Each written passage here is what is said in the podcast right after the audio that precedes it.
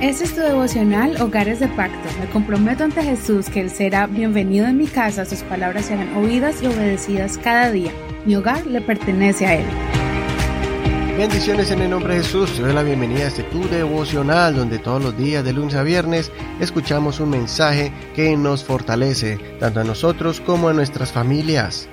Recuerda que este devocional lo puedes escuchar en cualquier plataforma de audio como Apple Podcast si tienes un iPhone o Spotify y otras plataformas más. Simplemente descargas estas aplicaciones y buscas Hogares de Pacto Devocional.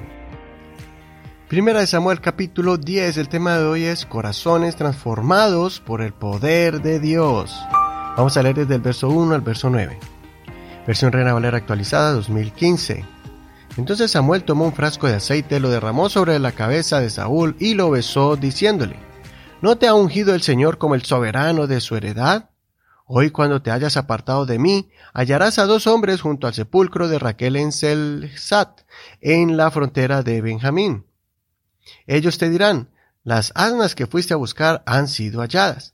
He aquí que tu padre ha dejado de lado el asunto de las asnas y está preocupado por ustedes, diciendo, ¿qué haré acerca de mi hijo?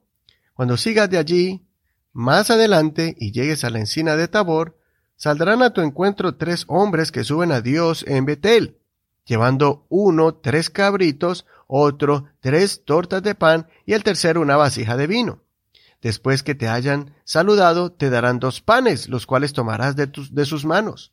De allí irás a la colina de Dios, donde está el desacamento de los filisteos. Sucederá que cuando hayas entrado en la ciudad, allí encontrarás a un grupo de profetas descendiendo del lugar alto, precedidos de liras, panderos, flautas y arpas, y ellos profetizando. Entonces el Espíritu del Señor descenderá sobre ti con poder y profetizarás con ellos, y serás cambiado en otro hombre. Y sucederá que cuando te hayan acontecido estas señales, haz lo que te venga a mano, porque Dios está contigo. Después descenderás antes que yo a Gilgal, y he aquí que yo descenderé hacia ti para ofrecer holocaustos y sacrificios de paz. Espera siete días hasta que yo vaya a ti y te indique lo que has de hacer. Aconteció que cuando Saúl volvió la espalda para apartarse de Samuel, Dios le transformó el corazón y todas estas señales se cumplieron aquel día. Hasta aquí la lectura de hoy. Si no has leído todo el capítulo, no olvides hacerlo. El llamamiento de Saúl fue muy especial.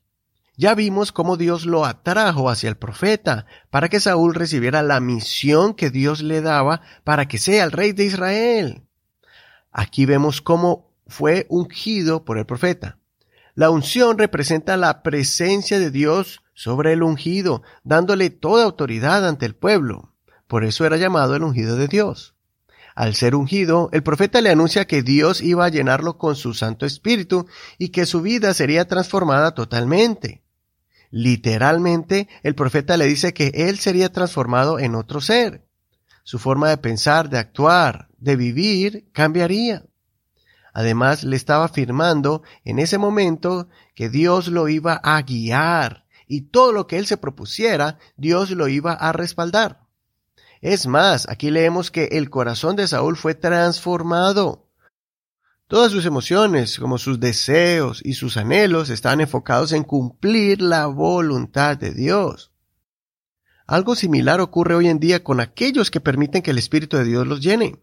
Cuando buscamos a Dios de todo corazón, en ese momento el Señor nos cubre y nos satura y el efecto que vemos en nosotros es que las actitudes humanas negativas, o sea, nuestros defectos y las áreas oscuras de nuestras vidas comienzan a ser transformadas, moldeadas y disipadas ante el poder y la luz del Espíritu del Señor. Dolores, malas experiencias, traumas, resentimientos y temores son sanados cuando permitimos que el Señor continúe obrando en cada uno de nosotros. Inseguridades, miedos y ansiedades comienzan a mermar y a perder el poder sobre nuestras decisiones. Dios desarrolla en nosotros el dominio propio para controlar los momentos explosivos de ira y enojo y para ser fuertes ante la tentación que todos los días confrontamos. Permite que el poder de Dios transforme tu corazón a uno que le agrade. Deja que Dios entre y llene cada rincón de tu hogar, llevando paz y seguridad a cada miembro del hogar. Para esto es necesario que tú primero busques ser lleno del poder de Dios y luego ejercitar tus dones usando la autoridad de Dios para que dirijas a tu familia ante los pies del Señor, reuniéndose en oración y adoración al Señor. Cuando Dios es el centro de tu familia, tú verás cómo Dios moldea los corazones de todos en la casa. Hasta aquí la reflexión del día de hoy. El Señor Jesucristo escuche tu oración y también transforme los corazones de cada uno de los miembros de tu hogar.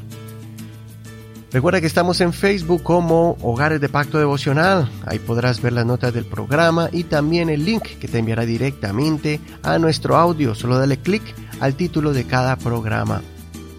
Muchas gracias por tus oraciones y gracias por tu compromiso a este ministerio para poder seguir llevando este mensaje a muchas familias en diferentes ciudades y países. Bendiciones, hasta mañana.